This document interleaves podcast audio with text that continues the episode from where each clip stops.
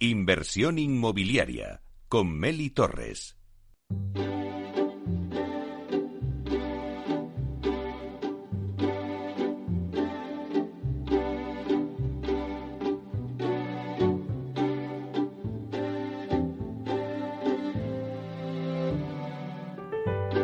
Inversión inmobiliaria. Comienza el debate.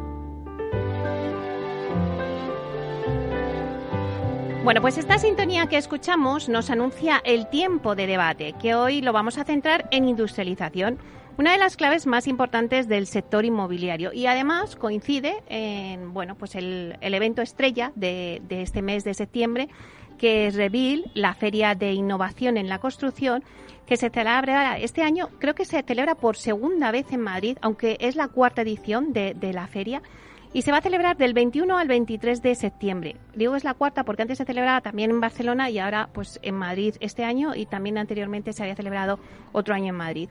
Durante tres días en esta feria, en este eh, evento de innovación, se van a reunir los profesionales de la edificación y van a abordar pues todo tipo de cuestiones, eh, nuevas tendencias de tecnología, soluciones y materiales más sostenibles sistemas constructivos industrializados y modulares, así como evoluciones en cuanto al diseño. Bueno, pues Revil 2021 eh, reunirá en un showroom a cerca de 200 compañías en IFEMA. Además, la feria acogerá un año más el Congreso Nacional de Arquitectura Avanzada y Construcción. Por ello, por todo, por el evento, que es el evento como estrella de, de septiembre en el sector inmobiliario, y porque la industrialización está de moda, pues hemos decidido ir calentando motores eh, para ese evento, que como he dicho será del 21 al 23 de septiembre. Y avanzar un poquito a los oyentes, qué vamos a encontrar eh, en Revil, que vosotros vais a estar en esta feria, y también, bueno, pues cuál es la situación ahora mismo eh, que tenemos ahora mismo en el mercado sobre la construcción industrializada. Para hablar de todo ello, pues hemos reunido a expertos en el sector que os voy a dar paso a Em, anunciar. Y tenemos con nosotros, por un lado, a Ignasi Pérez Arnal, que le tenemos por Zoom porque está en Barcelona y no ha podido venir a esta mesa hoy aquí en Capital Radio, en directo, en los estudios de Capital, a sentarse con nosotros, pero le vamos a, saludar para que se una al, debate. Buenos días, Ignasi. No sé si muy buenos días, muy, buenos días y siento no poder estar físicamente con vosotros. Bueno, pues lo tienes pendiente, así que cuando vengas a Madrid te tienes que venir al programa y haremos otro debate de, construcción industrializada. ¿Qué te parece? Eso está hecho. bueno, pues por dar una pincelada, Ignasi Pérez Arnal es director del Congreso de Revil Ignasi es arquitecto por la Escuela Técnica Superior de Arquitectura de Barcelona y también es socio fundador de BIM Academy. Bueno, es director del evento de Revil, eh, este congreso del que hemos hablado, pues que va a hablar sobre la edificación hacia la construcción industrializada, la sostenibilidad, la descarbonización, la digitalización. Bueno, la verdad es que la propuesta de Revil es ayudar al máximo a un sector que se encuentra ahora mismo en una situación inmejorable para aceptar y adoptar todas las tecnologías y todos los procesos en la construcción. Bueno, pues ahora sí vamos a dar paso a las personas que tenemos en la mesa. Eh, bueno, tenemos con nosotros a José María Quirós, que es delegado de industrialización de AEDAS. Buenos días, José María. Buenos días, encantado de estar aquí con vosotros. Bueno, pues AEDAS Homes, por dar una pincelada también al, oyente, es eh, una promotora de viviendas eh, que se convirtió en 2018 en la primera compañía en impulsar la industrialización de la promoción residencial a gran escala a nivel eh, en España. Bueno, tres años después, AEDAS Homes lidera este sector con 24 proyectos y 1.483 viviendas ligadas a los métodos modernos de construcción basados en la edificación modular off-site y en los elementos constructivos industrializados. Eh, de estos proyectos, AEDAS Homes ya ha entregado cuatro promociones, si no digo mal, José María, de viviendas modulares industrializadas. Bueno, pues en total son 95 casas unifamiliares eh, distribuidos en las promociones Merian 1, Merian 2 y Merian Gardens, que están en Torrejón de Ardoz. Y luego también está la promoción Eteria, que es, eh, bueno, se ubica en el nuevo barrio del Cañaveral en Madrid capital. Bueno, pues de todo esto eh, ha sido una pincelada, pero luego nos hablarás de todo lo que está haciendo Aidas Homes en materia de industrialización. Seguimos con Cándido Zamora, que es CEO de Exitu. Vamos a ver. Buenos días, Cándido. Buenos días, Meli. Bueno, eh, para los que no os conozcan, que seguro que os conoce todo el sector, pero vamos a una pincelada de qué es Exitu. Exitu es una empresa especializada en servicios de ingeniería para soluciones técnicas constructivas, diseño, fabricación y montaje de elementos de hormigón y fabricación de ferralla. Bueno, Exitu cuenta con un nuevo sistema que lo que hace es que permite levantar estructuras de hormigón prefabricado en altura de una forma sostenible, sin errores, sin demoras, lo que llamamos edificación sin obra. Algo que, que, bueno, pues que ya es un hecho y solo hay que ver el éxito que habéis tenido con la promoción en Móstoles, que es una promoción que habéis hecho de viviendas de VPO, y bueno, pues que ahora tenéis un nuevo reto por delante, el nuevo reto de la industrialización, ya no en plurifamiliares, sino en viviendas unifamiliares y en esta ocasión con un proyecto muy chulo que tenéis en viviendas de lujo en Marbella. Pero bueno, ya nos contarás en el debate. de momento, hemos dado vuestra presentación. Muchas gracias. Bueno, y también tenemos con nosotros a Javier Herrea, que es consejero delegado de SEI Structural System. Buenos días, Javier. buenos días, gracias por la invitación. Un placer tenerte aquí. Eh, también vamos a dar eh, una pincelada de qué es tu empresa. Eh, bueno, pues SEI Structural System es un sistema innovador de construcción industrializada de estructuras enfocado a edificación urbana en altura. Bueno, pues SEI permite construir edificios de hormigón en altura en la mitad de tiempo que mediante técnicas de construcción tradicional. Esa es la diferencia. En un sector en el que la mano de obra además especializada pues cada vez es un recurso más caro, es también más escaso eh, por lo que, bueno, pues yo creo que la industrialización es una ventaja competitiva porque es rápido. SEI no se limita a la ingeniería de la estructura, sino que también se, se, limita al producto, ¿no? El producto SEI incluye manuales de logística, fabricación y montaje que integran a toda la cadena de valor del sector de la construcción de estructuras. Bueno, pues es una pincelada para saber quiénes estamos en la mesa y quiénes estamos por Zoom, ¿verdad, Ignasi? Que te tenemos ahí.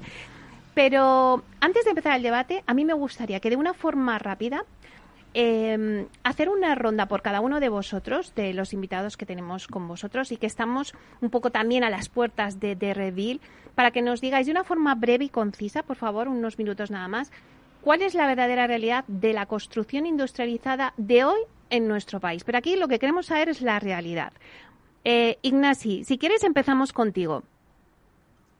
Pues mira, la realidad eh, yo, creo que es grandísima desde este punto de vista. Eh, Rebuild lo que quiere hacer es reunir a todos estos actores que trabajan sobre la realidad de la industrialización. Eh, junto también con la parte de, no olvidemos, esta industrialización necesita de una digitalización y es una oportunidad única para hacer las cosas con, una, con un grado de sostenibilidad mayor. Y para mí la realidad, bueno, la podríamos medir, por ejemplo, en número de viviendas industrializadas o tipo o cantidad de empresas que se dedican a la construcción industrializada, etcétera. Yo diría que ahora estamos en un momento eh, incipiente de transformación de un sector de la construcción que no está industrializado, sí que es industrial desde el punto de vista que todos los materiales que utilizamos son materiales que provienen de una fábrica, pero no, no hemos eh, aún introducido todos los procesos de construcción de una forma industrializada. Esto significa un cambio de paradigma de la relación entre todos los operadores. Entonces, en este sentido, quizá eh, estamos en un momento en el que distintas metodologías están apareciendo y yo diría que están si me preguntas sobre la realidad, estamos, em, hemos nacido, o sea, fuimos concebidos, hemos nacido y en estos momentos estamos en, pleno crecimiento eh, súper activo, al igual que podría ser cuando un niño acaba de nacer, que, crece por centímetros cada mes. ¿no? Pues lo mismo, eh, estamos creciendo por decenas de viviendas o centenas de viviendas o miles de viviendas que ya se están planteando desde este punto de vista industrial. Muy bien. Pues vamos ahora a verlo desde el punto de vista del promotor. José María. De acuerdo con Ignasi, estamos en una fase absolutamente embrionaria y siguiendo con el símil de, los embriones, eh, creo que con una capacidad de desarrollo importante por delante.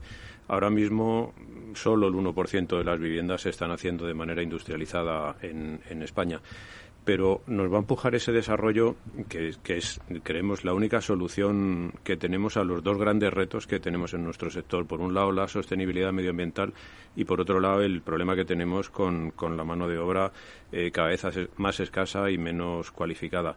Eso solo lo vamos a resolver industrializando nuestros, nuestros procesos, industrializando nuestras obras. Eh, nosotros en AEDAS llevamos desde 2018 apostando eh, por estos eh, sistemas y la verdad que nos gustaría ir más rápido, pero nos encontramos con que a veces la, la oferta es pequeña, quizá motivada porque la demanda también lo es. Y como estamos combatiendo esto es generando la demanda suficiente para que los industriales sean capaces de, desarrollar esos, esos sistemas. Cándido, desde el punto de vista industrial. Pues mm, corríjome ligeramente la presentación que has hecho antes nuestra, si te acuerdas.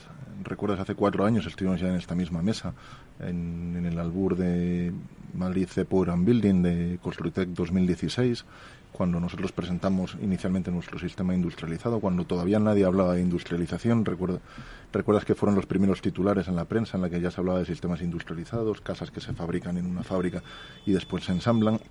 Y a partir de ahí, pues hemos recorrido un, largo camino, hemos, hemos ido desbrozando el terreno para que ahora tengamos un suelo fértil en el que se habla de industrialización pues, por todos los integrantes del sector de una forma amena y asequible para todos obviando lógicamente que todavía no hay un tejido industrial amplio que avale la industrialización, hay experiencias piloto, hay muy buenas intenciones por muchas por muchas de las partes del mercado, pero los pozos que quedan de eso, la realidad que se decanta es que al final hay una serie de proyectos realizados y llevados a término, como los que estábamos comentando ahora mismo con, con AEDAS, como los mismos que hemos llevado a cabo nosotros, y hay mucha buena voluntad de desarrollos en el mercado. Estamos en una fase, como decíamos, embrionaria. Tenemos la tecnología, tenemos proyectos llevados a éxito, esa tecnología funciona y lo que nos queda de aquí hacia el futuro es la necesidad de integrar a los actores del mercado, integrar a los promotores junto con los arquitectos y junto con los industriales y lógicamente junto con las constructoras que también van a tener que jugar un, un papel en esto para que la cantidad de oferta que haya en el mercado sea suficiente y esté coordinada con la demanda por parte de, los promotores para que pasemos de un 1% que hablamos de mercado ahora mismo y que, creo que incluso es, es algo exagerado a, tener una presencia en el mercado y no como se está hablando ahora mismo de 35% de viviendas en el 2023 o, números que tienden a, ser irreales porque no cuentan la necesidad de generar un tejido industrial y una, y una experiencia entre todos los actores que avalen esos crecimientos. Todas las iniciativas que se están uniendo ahora mismo al, al sector de la industrialización, sobre todo desde el nacimiento de nuevos sistemas, los anuncios de nuevas fábricas, o de, o de iniciativas por parte de promotoras, constructoras, incluso fondos de inversión, eh, están todavía, gran parte de ellos, en, una fase de desarrollo que serán muy bienvenidos en el mercado porque lejos, lejos ahora mismo de ser una competencia en la que tengamos que competir por los proyectos, el objetivo principal que tenemos es el, crear un tejido en el que hagamos a nuestro cliente, que realmente son los promotores, sentirse suficientemente cómodos en que en no tener que ir innovando y probando sistemas en cada uno de los proyectos, sino en tener una, una trazabilidad de confianza en sistemas que ya están suficientemente probados. Javier. Eh, bueno, yo pertenezco al mundo de la ingeniería, o sea que no soy fabricante eh, como tal. Bueno, eh, primero quería hacer una pequeña matización a la presentación que has hecho, que supongo que se te ha escapado, y has hablado de moda. Y eso, y la moda de la, industrialización, y eso resulta un poquito peligroso. En, realidad, lo que queremos es que es un movimiento, o queremos que sea un movimiento, porque si es moda, se quedará en moda y, no, y, no, y no avanzaremos mucho. A ver, yo llevo, llevamos como ingeniería, pues eh, intentando este tema de la industrialización, en nuestro caso en el de las estructuras, porque es en lo que estamos especializados, pues prácticamente desde el año desde el año 90 y hemos hecho ya unos cuantos edificios con edificios piloto con estructuras, o sea, realizaciones, ¿eh? edificios de verdad con estructuras que desde el principio intentamos que se industrializasen, se industrializasen pero eh, ha sido una travesía en el desierto y siempre que hemos intentado promover esa, esa idea, incluso las soluciones de las que ya disponíamos y teníamos probadas, pues nos, no, prácticamente es que casi ni nos han, ni, nos han recibido. Afortunadamente ahora este, esta necesidad está ya reconocida y, efectivamente se está generando ese movimiento, movimiento retrasado porque tampoco es lo de siempre, no tenemos que inventar, eh, sí que tenemos que desarrollar cosas y, lógicamente también eh, crear, inventar y hacer ingeniería, todo lo que sea necesario, pero es que en los países más desarrollados o en Europa, por ejemplo, pues el tema de la industrialización está muchísimo más avanzado. O sea, aquí lo único que pasa es que que sufrimos el retraso de rigor en, este país y la, tanto las promotoras y las constructoras con toda una buena voluntad y lógicamente intentando defender su negocio, pues les ha costado muchísimo y eso yo lo tengo más que comprobado les ha costado muchísimo entrar en esta en esta idea. O sea casi casi se está forzada por la necesidad como comentó antes José María pues porque eh, pues la escasez de mano de obra, la falta de especialización, incluso los costes de la mano de obra, son casi los que están forzando esta, esta, esta necesidad. O sea que de alguna manera vamos un poco a remolque. En vez de anticiparnos y, y, vislumbrar un poco pues en qué consiste el futuro y, mirar un poco fuera y ver cómo se están haciendo las cosas, pues lo que parece que lo que hacemos es, es ir resolviendo los problemas según, según se nos presentan. ¿no? En lo demás coincido con, Cándido y, por supuesto, con José María en que todo esto es un proceso, depende de, evidentemente, del tejido industrial. Malamente se puede hablar de industrialización si no hay industria. ¿eh? Y ahora mismo, pues nosotros que tenemos varios estudios hechos alrededor de este asunto, en la parte que nos afecta, que en este caso y en este desarrollo que hemos terminado, es el de la estructura de hormigón ensamblada en altura, en la que, por cierto, desarrollamos un sistema integral que, que comprende todos los componentes de la, de la estructura, de tal manera que eh, elimina de alguna manera prácticamente todo el proceso manual de construcción de la estructura en obra, lo que nosotros llamamos eh, comúnmente la estructura, la estructura in situ, eliminamos un montón de, elementos auxiliares, eh, la mano de obra de montaje o de ensamblaje, pues una mano de obra especializada, pero que no requiere tanto oficio como puede ser el del, el del cofrador, el carpintero clásico, etcétera, y, digamos que la mano de obra especializada eh, se va a desplazar. Esto no quiere decir que se vaya a perder empleo ni nada, así como, en todos los procesos de industrialización y de otro, tipo de productos, pues la mano de obra se va, se va a desplazar a la, a la, a la, fábrica. Entonces, em, el tema es que, estamos en un, eh, una escasez tremenda y, lo tenemos más que analizado de, de fabricantes y eh, la industrialización en la construcción va a ir necesariamente a remolque del desarrollo de la industria. O sea que ahora mismo, habiendo voluntad y, conocimiento, ingeniería, y eh, experiencia, etcétera, ya por la parte que era imprescindible del promotor y del constructor, y también de los técnicos que intervienen, arquitectos, etcétera, ahora nos encontramos con el cuello botella de la, de la, de la escasez de industria, que eso no se pone en marcha en dos días y que lógicamente va a, va a ralentizar ese proceso. Estamos seguros de que si ahora mismo hubiese industria preparada, eh, eh, ya se estaría industrializando la construcción pues en porcentajes altísimos. Vale, esta es la realidad que habéis puesto encima de la mesa, eh, que por recoger algunas ideas, pues eh, bueno, pues decíais que solo eh, ahora mismo en España se llega al 1% de construcción industrializada, que no hay un tejido industrial propio, que se necesita ese tejido industrial, que no que no hablamos de una moda, sino de un movimiento y que bueno, pues que hay escasez de, de fabricantes y que van a y como decías antes, Javier, vamos a remolque de la industria. Bueno, pues si os parece, vamos a dar paso a Ignasi porque nos quedan unos minutos para una breve pausa, pero sí me gustaría, Ignasi, que nos comentaras qué vamos a encontrar en esta feria de, de Revil 2021. Mira, eh, en esta feria 2021 y, siguiendo con, eh, tal como lo decías en, la introducción, eh, se trata de intentar generar un cambio dentro de este sector y ayudar a este cambio.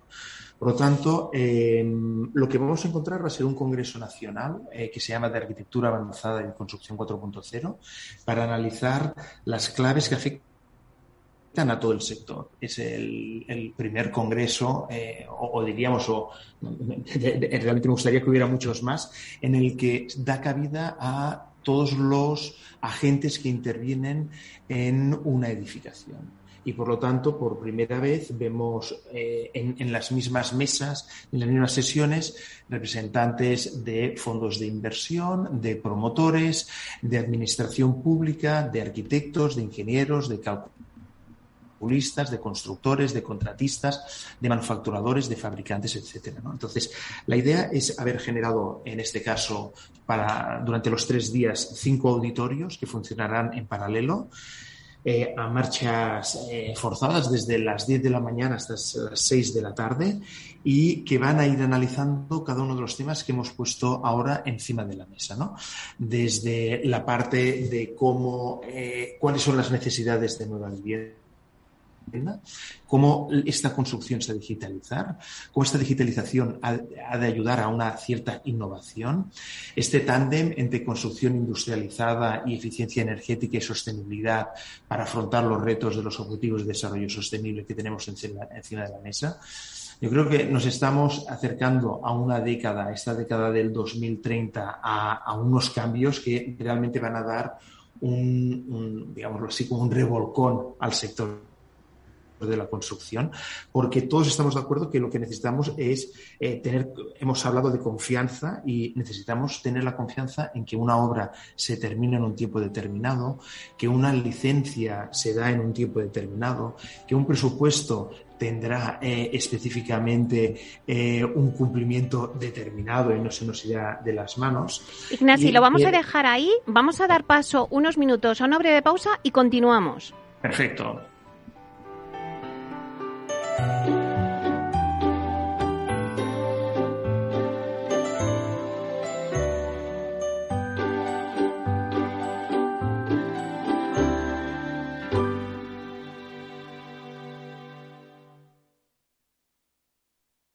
Hay ocasiones en las que más es menos, y eso es bueno. Cuanta más gente está de vacaciones, menos tarda en aparcar. Cuanto más queda de verano, menos me duele que acabe el día. Y este verano con Renta 4 Banco, cuanto más invierto, menos comisiones pago. Y eso sí que es bueno. Entra e infórmate de las bases de la promoción en tu oficina Renta 4 más cercana o en r4.com. Renta 4 Banco, tu banco especialista en inversión. ¿Quieres anunciar tu negocio en la radio? Entra en el clubdelaradio.com. La compra es online, pero no os vamos a negar que nos encanta que nos llaméis. El teléfono, olvídate, no te vas a acordar. Entra en el clubdelaradio.com. Tu audio y tu campaña de una forma sencilla y rápida. Contrata anuncios en radio al mejor precio. Elclubdelaradio.com. Capital Radio Madrid 105.7 Horno San Onofre. Somos pasteleros y eso nos gusta. Utilizamos materias primas que nos hacen disfrutar y elaboramos todos nuestros productos de forma artesanal, sin sucedáneos, ni margarinas, ni grasas trans. Sabemos que las cosas buenas son importantes. Con el hashtag buscamos gente dulce. Horno San Onofre, calle San Onofre 3, teléfono 91 532 9060 y calle Hernani 7, teléfono 91 554 3396. También nos encontrarás en el mercado de San Miguel 3 www.pasteleriasanonofre.com. Información, análisis, previsiones, recomendaciones, todo lo que necesitas saber para tomar tus decisiones de inversión en Mercado Abierto, de 4 a 7 de la tarde con Rocío Arbiza, Capital Radio. ¿Harto de tertulias políticas y de quienes lo saben todo? Sube un peldaño intelectual en tu vida y sintoniza la gran tertulia de la economía. Un debate pragmático y sin afinidades que revela las grandes transformaciones de nuestros días, con figuras de gran talla económica como Pedro Schwartz, Ramón Tamames, Francisco Navarro, César Arranz, Hermenegildo Altozano, Isabel Aguilera, Manuel Moreu, Juan José Rubio y Fernando Zunzunegui, entre otros. La gran tertulia de la economía cada mañana a las 8 y 20 en Capital, La Bolsa y la Vida, con Luis Vicente Muñoz.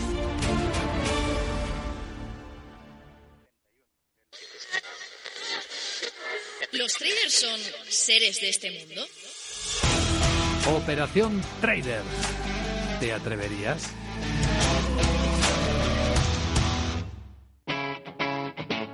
Capital Radio.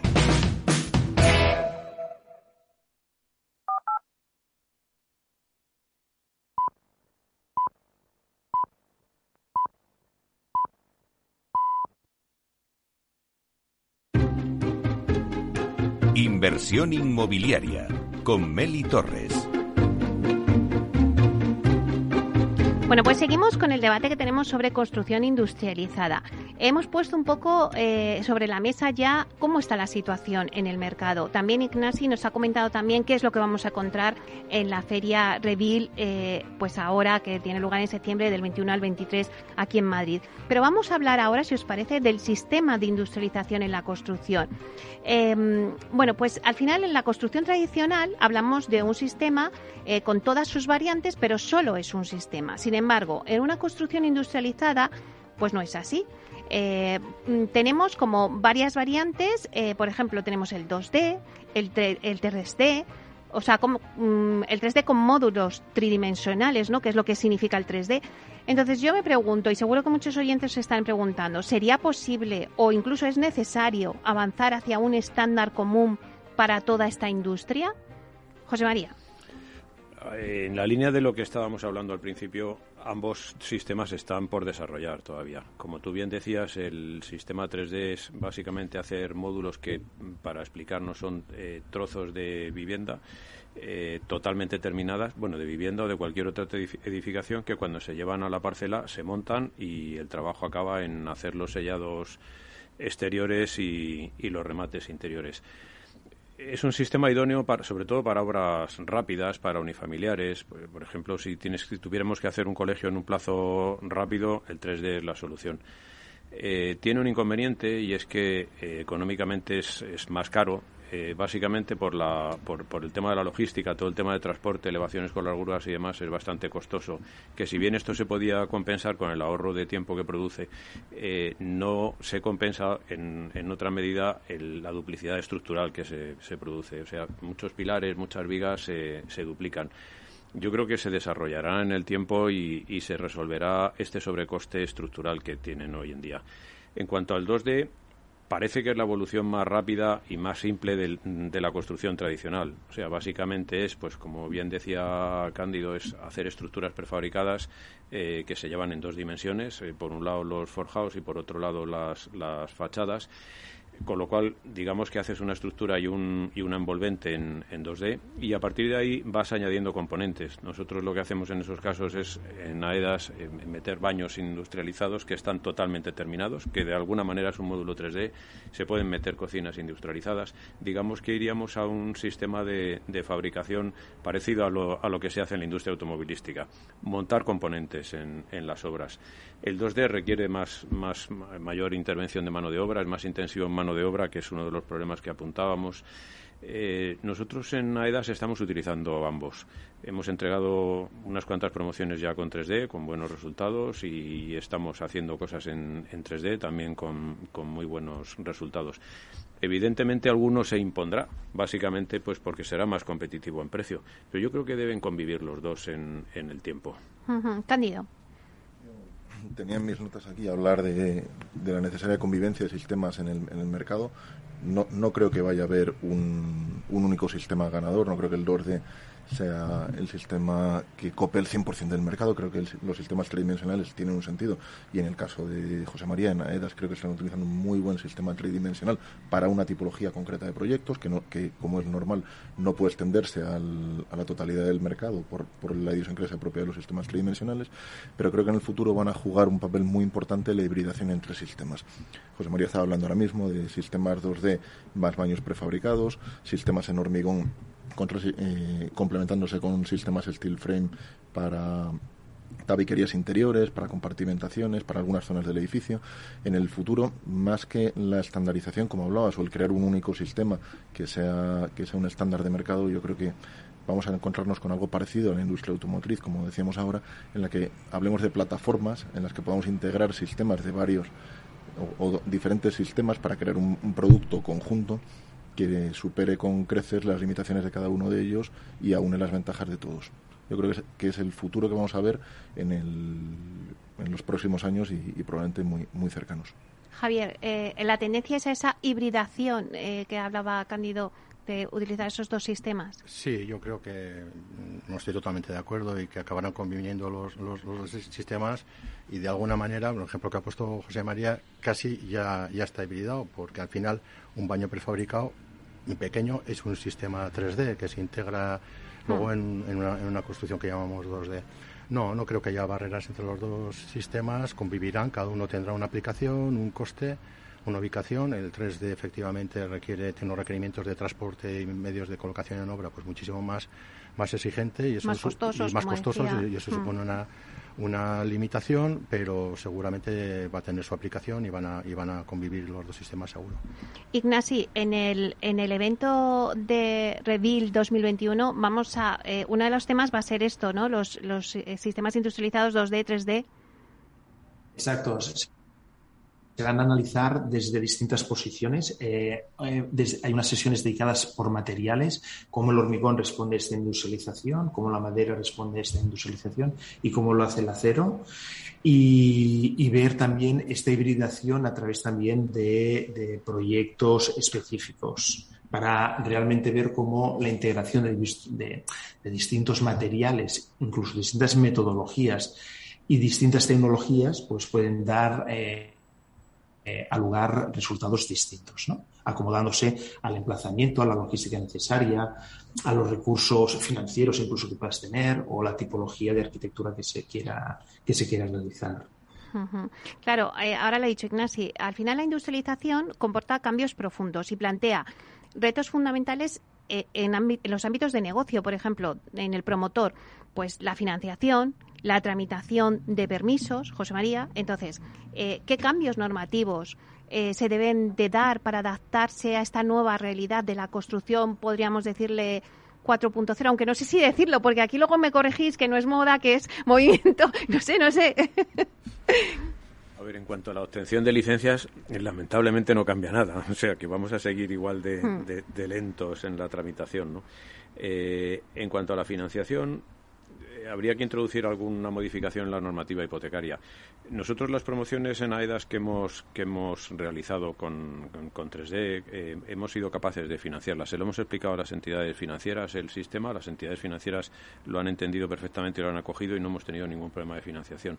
Pero sí que hay un problema y es que no se pueden hacer disposiciones de los préstamos hipotecarios de lo que está ejecutado en fábrica.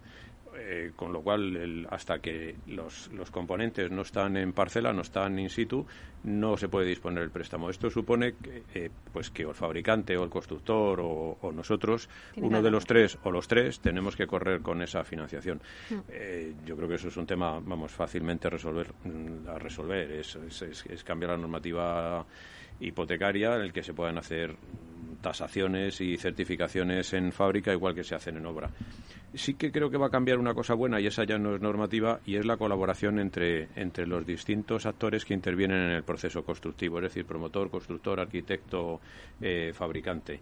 Hasta ahora lo que había era, bueno, pues no, me atrevo de hablar de enfrentamiento entre los cuatro, pero cuando menos de una lucha y, y de una parcela cada uno independiente. Ahora no.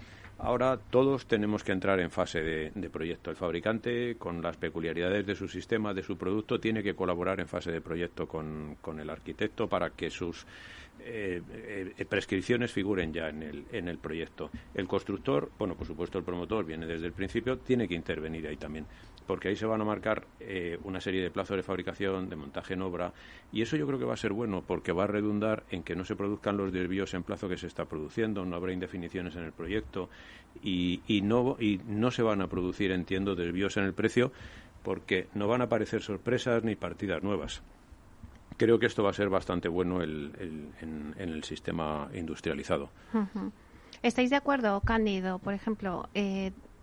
por un lado, eh, el tema del cambio de la normativa hipotecaria, que es una va a ser una necesidad eh, imperiosa para, para que se amplíe el uso de la industrialización, es a la vez tan sencillo como complejo que se lleva a cabo por el control que tienen las instituciones españolas sobre, sobre la banca y por las necesidades de acotar riesgos, en la que al final muy probablemente cambien la financiación por cobertura de riesgos. O sea, acaben, acaben financiando el material que todavía no está instalado a cambio de una cobertura del 100% del riesgo, con lo cual al final vamos vamos a mover de sitio el, problema, pero, va, pero creo que va a seguir existiendo.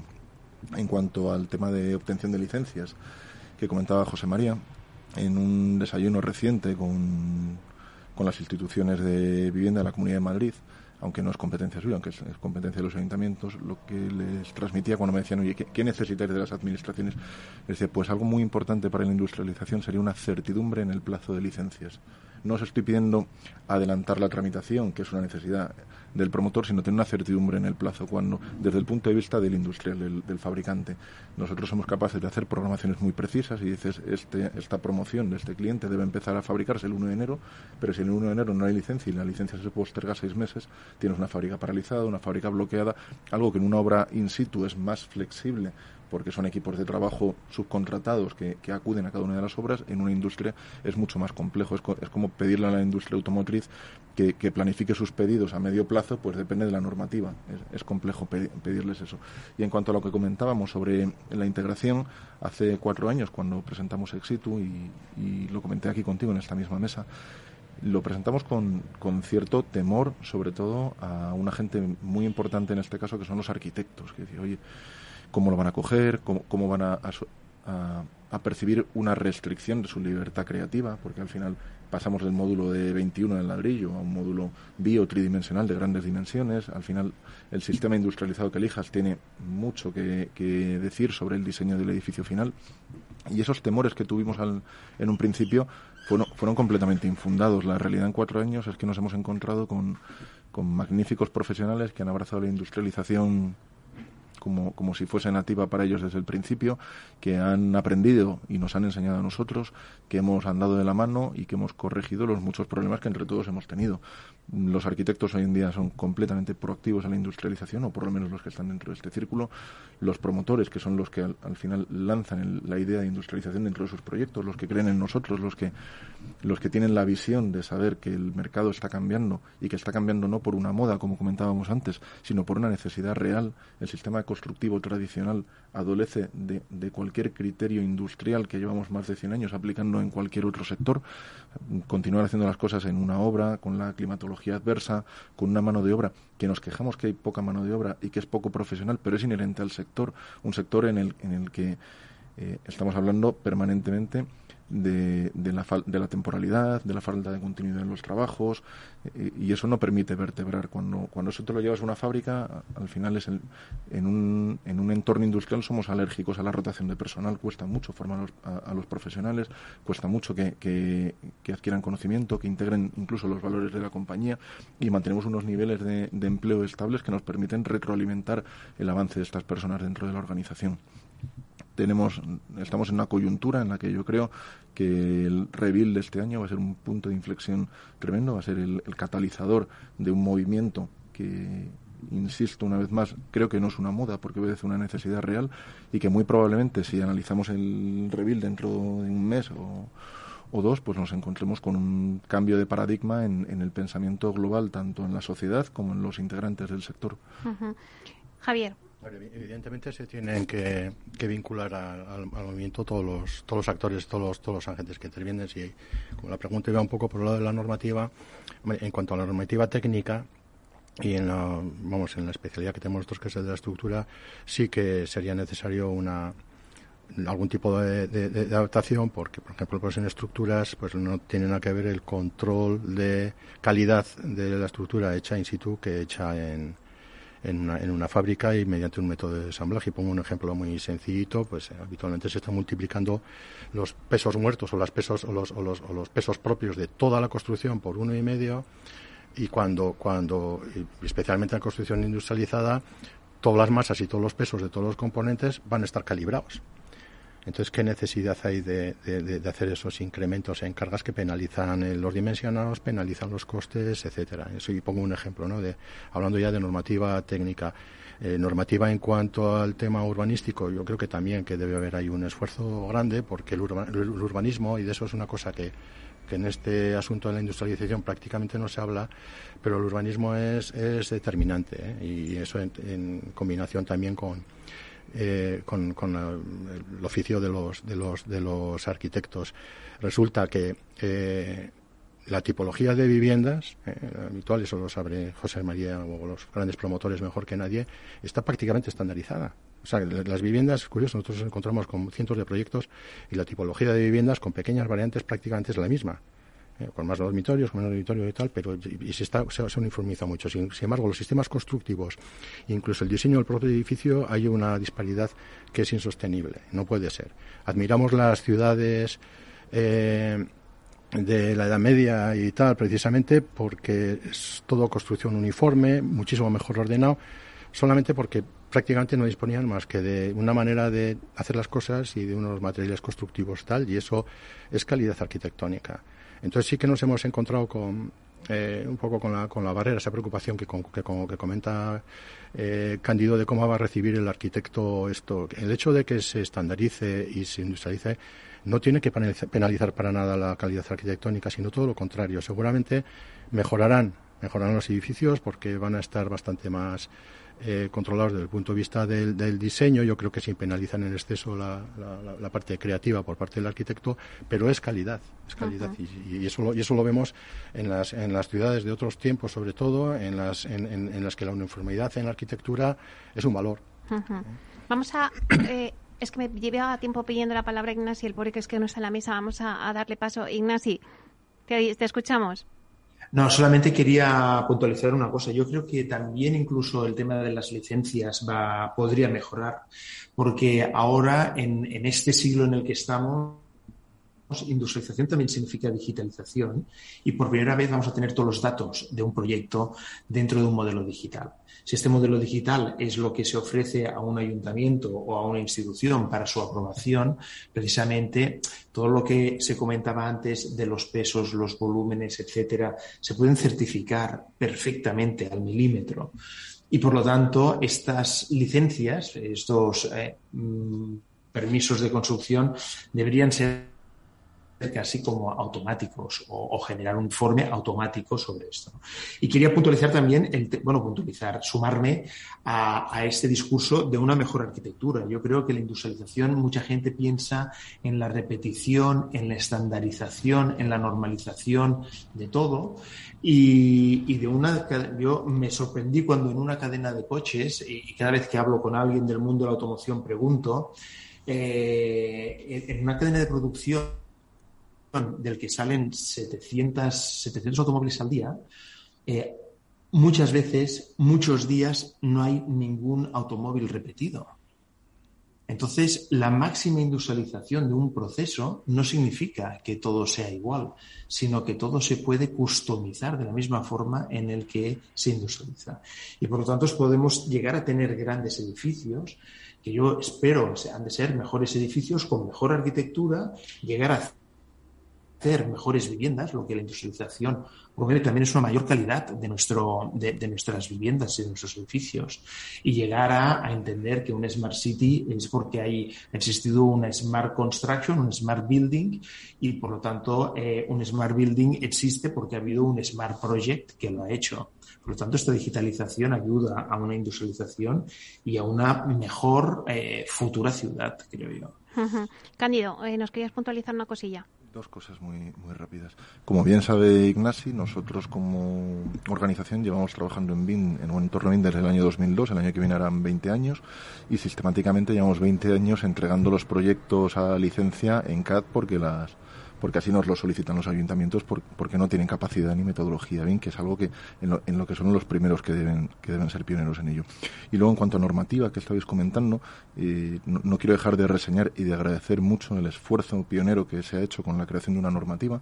Lo ha hecho Andece, la patronal del sector del, prefabricado, la UNE 127.050 de sistemas industrializados, que ha sido la primera normativa europea sobre industrialización de vivienda, en la cual nosotros eh, tuvimos la, suerte o, el trabajo de ser la, primera empresa a nivel europeo certificados en esta normativa que empieza a establecer los criterios, aunque todavía es una norma relativamente embrionaria, ahora está en su segunda edición, los criterios de diseño en edificaciones de diseño, de ejecución y de control en edificaciones industrializadas. Conforme vayamos generando un marco normativo, pues la seguridad de todos los intervinientes será mayor, la percepción de todos será de tener un producto en el mercado cada vez más maduro y cada vez más apetecible. Bueno, es que el tiempo vuela en la radio, entonces nos quedan 10 minutos. Entonces tenemos aquí debate para rato. O sea, podríamos estar toda la mañana, pero bueno, haremos, os prometo que haremos más debates porque de construcción industrializada se va a hablar muchísimo este año. Hemos aprovechado el gancho de, de pero bueno, es, hablaremos más quiero que en estos diez minutos em, pues me digáis un poco cada uno de vosotros. Ha habido un tema que ha salido y que lo ha dicho José María sobre la mesa, que ha dicho, bueno, si es que solamente se hace casi el 1% de construcción industrializada. Nos falta mucho camino por recorrer. Pero os voy a poner algo sobre la mesa para cerrar ya el debate. Los fondos eh, europeos, Net Generation, eh, yo me pregunto, ¿supondrán un impulso en el sector para un cambio de modelo productivo basado en industrialización, digitalización, sostenibilidad. Bueno, para cerrar, vosotros vuestras conclusiones. Empezamos por José María. A ver, esos son los tres, los, los, tres pilares que comentaba son la base de, para, que, para obtener fondos Next Generation.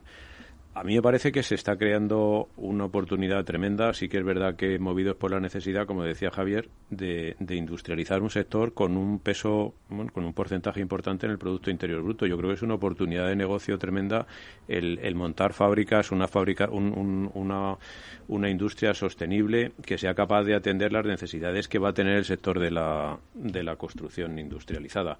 Si encima tienes financiación europea, pues yo creo que la oportunidad es perfecta para, para aprovecharla. Cándido. Yo, creo que los fondos bienvenidos sean, pero al final lo que vertebra un, un mercado, lo que vertebra un sector y al final acaba vertebrando un país es, es la realidad del, del negocio.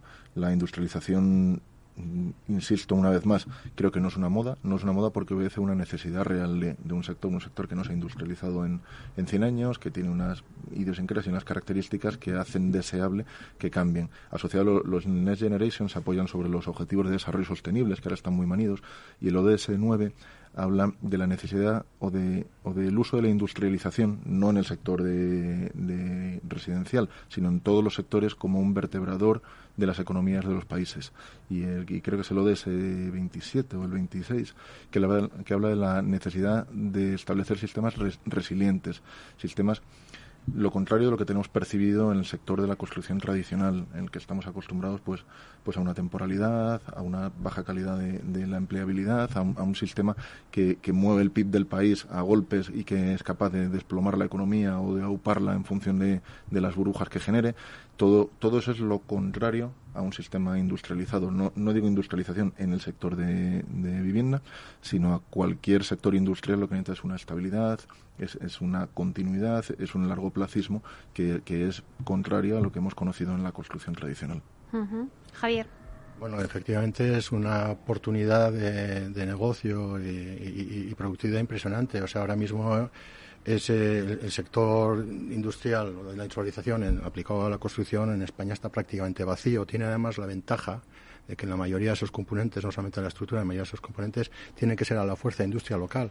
O sea, la mayoría de las cosas que se ponen en una obra, una obra ensamblada, no pueden venir de China con lo cual los radios de acción son muy pequeños y, cuando hablo de industria local es, es, es, local, con radios de acción pues de pocos, de, 100 kilómetros o, poco más, lo cual es, lo cual es muy, muy, muy positivo. calculamos, porque tenemos estudios hechos acerca de este, de este asunto, que y hablando de largo plazo, en no mucho más allá de 8 o 10 años, en España se, se, van a venir haciendo unos 15 millones de metros cuadrados al año de construcción industrializada. ¿eh? Y solamente, solamente en la parte de estructura, que representa aproximadamente el 10% del coste de la construcción, eso ya son 2.000 millones. Eso quiere decir que si lo extrapolamos al, al, total del, del, del, proceso, pues como mínimo, en, en, ese poco tiempo, pues se puede estar hablando de un negocio de en torno a 20.000 millones que efectivamente tiene una importancia importante en el, en el, Producto Interior. Eh, lo que pasa que no nos podemos olvidar que esto es un parto y como todos los partos es doloroso y a la fuerza tenemos que asumir que va a haber una fase de sobrecostes de la que ya se habla, pero parece que no es el tema no es sencillo porque al final las empresas tienen que sobrevivir y no pueden perder sistemáticamente. Pero ahora vamos a pasar, como en otros sectores cuando han evolucionado, una fase, una fase de sobrecostes. Y eso hay que resolverlo de alguna manera. Si los fondos, ya sean los Next Generation o los que sean, eh, se dedican a, apoyar esa fase crítica, que es imprescindible pasarla, pues entonces el tema funcionará mucho mejor. Bienvenido sea, ¿no? Ignasi, pues te queda un minuto. No sé cómo lo vamos a hacer. Muy rápido. Yo creo que eh, lo que necesita el sector con los Net Generation, si nos leemos bien cuáles son los objetivos, es como decía Cándido, es reconvertir los sectores en resilientes. Hemos pasado una guerra que se ha llamado COVID de, dos años más o menos, en el cual se nos dan los fondos para reconvertirnos. Se nos pide reindustrialización y la construcción no se va a reindustrializar porque necesita industrializarse primero. Y aquí está el gran reto. Y Revil intentaremos pues, abordar este reto a través de las visiones de, todos los actores que tenemos, por ejemplo, hoy en la mesa con, contigo. Pues muchísimas gracias, Ignasi. Que vaya a la feria estupendamente bien. Nos veremos por allí. Os deseo mucha suerte. Muchísimas gracias también a José María Quirós, delegado de industrialización de AEDAS Homes. Gracias por estar aquí, José María. Gracias a vosotros por invitarnos. Muchas gracias, Cándido Zamora, consejero delegado de Éxito. Muchas gracias por estar aquí y compartir este debate con nosotros. A ti siempre, Meli. Y muchísimas gracias, Javier Herrea, consejero delegado de SEI Structural System. Muchísimas gracias por estar aquí. Igualmente, muchas gracias a todos. Ignasi Pérez Arnal, director del Congreso de Revil. Nos vemos en el Congreso, Ignasi. Muchísimas gracias, aunque te hemos tenido a través de Zoom, pero ha sido un placer. Igualmente, y espero que este programa siga, porque programas así, Nelly, yo creo que son los que pueden ayudar también a hacer entender el sector que necesita este cambio. Bueno, pues muchísimas gracias a ustedes, señoras y señoras que nos escuchan al otro lado de las ondas. Gracias por estar ahí, compartir este espacio con nosotros. Gracias también de parte del equipo que hace posible este espacio, de Félix Franco en la realización técnica y de quien les habla, Meli Torres. Les esperamos el próximo jueves aquí en Inversión Inmobiliaria. Hasta entonces, que sean felices.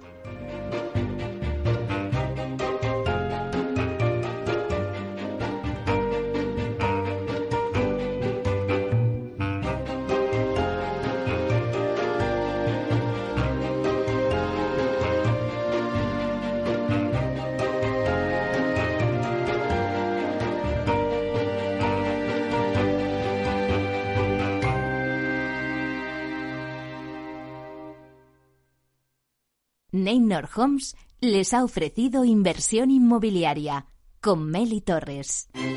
Neynor Homes presenta Inversión Inmobiliaria cada jueves de 10.30 a 13 horas en Capital Radio, un espacio donde se darán las claves para realizar la mejor inversión en inmuebles y sacar la mayor rentabilidad a sus propiedades. No se pierda su cita inmobiliaria de la semana en Capital Radio.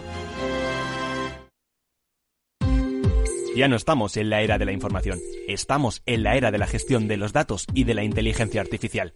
El tratamiento inteligente de estos datos proporciona un valor enorme a las empresas en sus procesos de negocio. En Piper Lab ayudamos a nuestros clientes a tomar decisiones de negocio basadas en datos. Escúchanos todos los lunes en el espacio de Big Data de Capital, la Bolsa y la Vida. Tu radio en Madrid 105.7, Capital Radio. Memorízalo en tu coche. Disfruta de la mejor cocina gallega en Montes de Galicia. Todo un clásico moderno en el barrio de Salamanca. Disfruta de la variada dieta atlántica, de las mejores carnes y pescados tratados con respeto y transparencia y regados con una de las mejores bodegas de la zona. En grupo, en familia o en pareja, Montes de Galicia te ofrece el espacio perfecto en cada ocasión. Esto te estás perdiendo si no escuchas a Rocío Arbiza en Mercado Abierto. Tema Alonso, director de la Oficina de Consumo Digital de Telefónica. En el mundo de la tecnología, la inteligencia artificial necesita muchos datos y mucha potencia de cómputo. Por eso el cloud computing y el big data son lo que ha permitido la eclosión de servicios y sistemas de inteligencia artificial que estamos viviendo en los últimos tres años, ¿no? Y, y por eso son tan relevantes en nuestra economía. Hoy en día tenemos un montón de algoritmos de inteligencia artificial que han aprendido con muchos datos que están en nuestro entorno más cercano, en el teléfono móvil, en la televisión, en las recomendaciones en la web, en los anuncios, etcétera, y sin esa eclosión previa de las técnicas de big data y, los datos masivos y la potencia de cómputo del cloud computing, pues no hubiera sido posible llegar al mundo en el que estamos. Mercado Abierto con Rocío Arbiza. En el restaurante Gaztelubide somos rigurosos con la selección del producto para crear recetas imaginativas que acompañamos de una bodega generosa y brillante y de nuestra magnífica terraza durante todo el año. Restaurante Gaztelubide, carretera de La Coruña, kilómetro 12200, La Florida. Teléfono 91 372 8544. Una recomendación del programa gastronómico Mesa y Descanso. Capital Radio. Siente la economía.